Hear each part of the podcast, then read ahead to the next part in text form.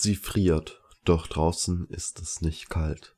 Der Wecker klingelt, dieses unerbittliche Fiepen, und mit jeder Sekunde wird es lauter, dieses Fiepen, wie ein Verkünder des Unheils. Obwohl sie noch im Bett liegt, friert sie. Sie friert einfach. Der Verkünder des Unheils hört nicht auf zu fiepen. Sie hasst diesen Ton, er bereitet ihr Schmerzen. Doch schaltet sie ihn nicht ab, sie quält sich aus dem Bett, wirft sich andere Klamotten über und betrachtet sich im Spiegel. So fremd. Sie sieht da dieses Mädchen im Spiegel, dieses wunderschöne Mädchen, das so vernarbt ist, das einfach friert, doch draußen ist es nicht kalt. Sie verlässt ihr Zimmer und geht nach unten, um zu frühstücken. Sie hat keinen Hunger. Ihr Vater sitzt am Tisch und liest Zeitung. Sie geht in die Küche und macht sich eine Schüssel Cornflakes. Sie betrachtet die volle Schüssel, dann schaut sie an sich herunter. Sie schüttet die Hälfte wieder zurück in die Packung. Damit es ihrem Vater nicht auffällt, schüttet sie mehr Milch in die Schüssel. Milch, die sie nicht trinken wird. Sie setzt sich an den Tisch in diesem so kalten Wohnzimmer. Ihr Vater mustert sie skeptisch. Warum erst so spät? Und warum hast du noch deine Schlafanzughose an? Entschuldigung. Ich muss jetzt los, fügt er hinzu. Er steht auf und geht. Sie sitzt noch einige Zeit frierend an dem kalten Tisch, obwohl es draußen nicht kalt ist. Irgendwann beschließt sie aufzustehen. Sie schüttet die Flakes in den Abfluss und legt den sauberen Löffel zurück in die Schublade. Als sie ins Bad geht, empfängt sie dort das unerbittliche Ticken der Uhr. Die Uhr tickt, so unerbittlich, und mit jedem Ticken kommt sie der Angst näher. Sie geht duschen. Danach betrachtet sie sich im Spiegel. Ihre Haare glatt und lang, das Gesicht so wunderschön und ihr Körper so symmetrisch und rund. Sie ist einfach perfekt und so vollkommen. Doch wie sie sich da so betrachtet, wie sie da so steht, fängt sie an zu frieren. Sie friert und denkt, sie ist hässlich, sie denkt, sie ist dick, sie denkt, sie ist unförmig, sie denkt, sie ist abstoßend, und für all dies hasst sie sich. Sie steht einfach da und friert, doch draußen ist es nicht kalt. Sie zieht sich ihre Kleidung an, so ausdruckslos, so normal. Sie will andere tragen, sie möchte etwas damit ausdrücken, doch sie darf nicht, sie verbietet es sich selber. Sie traut sich nicht, sie möchte nicht anders sein, sie möchte einfach normal sein, normal sein und nicht auffallen. So steht sie vor diesem Spiegel und betrachtet sich selber, in diesem Körper, den sie so hasst, in dieser Kleidung, die sie so hasst, mit dieser Seele, die sie so hasst. So steht sie da. Sie setzt ein Lächeln auf, ein Lächeln, hinter dem sie sich verstecken kann. Erst jetzt schaltet sie den Wecker aus. Sie macht sich auf, das Haus zu verlassen. Sie zieht sich eine Jacke an, und doch friert sie immer noch, obwohl es draußen nicht kalt ist. Sie steht an der Bushaltestelle. Sie fühlt sich unwohl. Einige Menschen, fremde Menschen sind um sie herum. Sie erinnert sich an den Tag, an dem sie angesprochen wurde. Er fragte, ob alles okay sei, er fragte, ob es ihr gut ginge, ob er ihr helfen könne. Sie wollte so viel antworten, sie wollte ihm so viel erzählen, sie wollte einfach sich an seine Brust lehnen und alles rauslassen, alles, was sich so angestaut hatte. Es hätte so viel gegeben, so vieles, über das sie gerne geredet hätte, denn es war so vieles nicht okay, so vieles. Und doch sagte sie, nein, es ist alles in Ordnung. Vielleicht hätte er sie wärmen können, vielleicht ginge ihr es jetzt wirklich okay, wenn sie seine Hand ergriffen hätte. Doch stattdessen steht sie hier, allein unter Fremden. Sie steht einfach da und friert, doch ist es draußen nicht kalt. Der Bus kommt, sie setzt sich ganz hinten hin, dort, wo der Motor am lautesten ist, in der Hoffnung, dass dieser ihre Gedanken übertönt. Zwei Haltestellen später steigt ein Mann dazu, ein Mann, der sich neben sie setzt, viel zu nahe neben sie. Sie fühlt sich so klein, zerbrechlich und völlig hilflos. Er sitzt einfach da, er tut nichts, er sagt nichts, er sitzt einfach nur neben ihr, und sie hat Angst, Angst vor dem, was passieren könnte. Doch alles, was passiert, ist, dass er zwei Haltestellen später wieder aussteigt. Doch auch das beruhigt sie nicht, sie friert immer noch, doch ist es draußen nicht kalt. Der Bus kommt an, sie steigt aus, ihre Füße gehen unwillig und doch ganz von allein den Weg. Nach einiger Zeit sieht sie in der Ferne die Eingangstore, so groß, als wollten sie die Außenwelt vor dem schützen, was sich dahinter verbirgt.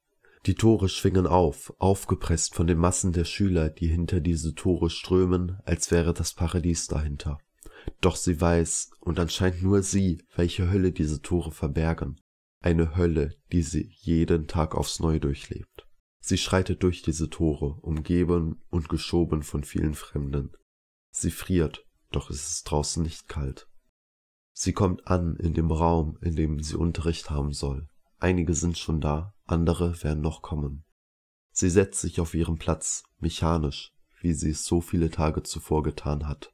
Sie sitzt einfach da, sie sitzt da und hofft nicht bemerkt zu werden. Sie hofft ignoriert zu werden, sie hofft nicht aufzufallen.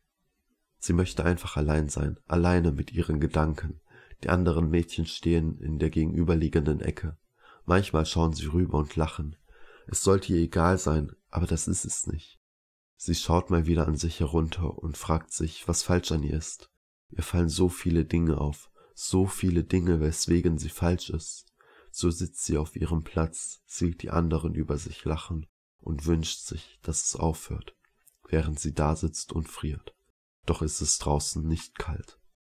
Der Unterricht beginnt. Sie schreibt mit, was der Lehrer sagt, macht die Aufgaben, zu denen sie aufgefordert wird. Ein für sie namenloser Junge neben ihr hat sein Buch vergessen und schaut bei ihr mit rein. Wenn es nach ihr ginge, würde er trotzdem mehr Abstand halten. Mehr als einmal berühren sich ihre Schultern. Es fällt ihr schwer, ruhig zu bleiben. Sie spürt seine Wärme, hört seinen Atem und riecht sein Parfüm. Als alle fertig sind mit ihren Aufgaben, fragt der Lehrer sie nach der Lösung. Sie kann nicht. Sie weiß die Antwort, doch kommt kein Wort über ihre Lippen. Zu nah der Junge, zu bedrohlich der Lehrer, zu groß die Angst vorm Versagen. Sie sitzt einfach da und friert. Sie friert, doch ist es draußen nicht kalt. So soll es noch den Rest des Schultages weitergehen, die sich wiederholende Hölle der Versagenangst unterbrochen von Pausen, in denen zu viele Menschen auf einem zu kleinen Hof sind und sie als einzige im Klassenraum bleibt und friert, da keiner da ist, der sie wärmt. Auf dem Rückweg wirkt alles so blau, alles ist in dieses tiefe Eisblau getaucht, und nur der Anblick der Welt lässt sie frieren. Sie quält sich zum Bus, setzt sich und wartet. Sie wartet darauf anzukommen. Sie hat die Hoffnung, dass diese Kälte in ihr irgendwann weicht, vielleicht wenn sie ihr Zimmer betritt. Als sie aus dem Bus steigt, steigen zwei weitere Personen mit ihr aus. Sie fängt an zu rennen, immer schneller, in der Hoffnung, die anderen folgen ihr nicht. Sie dreht sich hektisch um und erblickt niemanden, doch rennt sie schneller, denn sie könnten ja doch noch kommen. Kaum hat sie das Haus erreicht, sinkt sie zu Boden. Ihre Ängste tanzen um sie und sie friert, doch ist es draußen nicht kalt. Nach ungezählten Minuten betritt sie das Haus. Ihr Vater hört das Öffnen der Haustür. Er steht auf, geht auf sie zu und fängt an zu schreien, da sie zu spät ist, viel zu spät. Die Mutter versucht ihn zu beruhigen, doch bleibt sie ungehört. Der Vater schreit, tausend Beleidigungen und hunderte Vorwürfe, alle ohne Grund. Als er fertig ist, rennt sie nach oben. Sie weint blaue Bäche, die auf ihrem Kissen gefrieren, doch ist es draußen nicht kalt. Nachdem sie da so stundenlang lag, so verletzt, so verloren, schläft sie ein. Es ist kein erholsamer Schlaf, denn er ist beherrscht von tausend Albträumen, und auch im Schlaf friert sie, doch ist es draußen nicht kalt. Und während sie da so liegt, liegen noch viele andere Menschen in ihren Betten. Diese Menschen liegen da und wissen nicht, was sie tun sollen. Sie sehen sie, sehen sie den ganzen Tag und schauen dabei zu, wie sie friert. Der Mann an der Bushaltestelle. Er steht seit diesem einen Tag, an dem er sie ansprach, immer etwas abseits. Er steht abseits und fragt sich jeden Morgen, was er an diesem Tag falsch gemacht hat. Er fragt sich, was er beim nächsten Mal besser machen kann. Und jeden Morgen entscheidet er sich dagegen, sie anzusprechen, aus Angst, sie zu verletzen.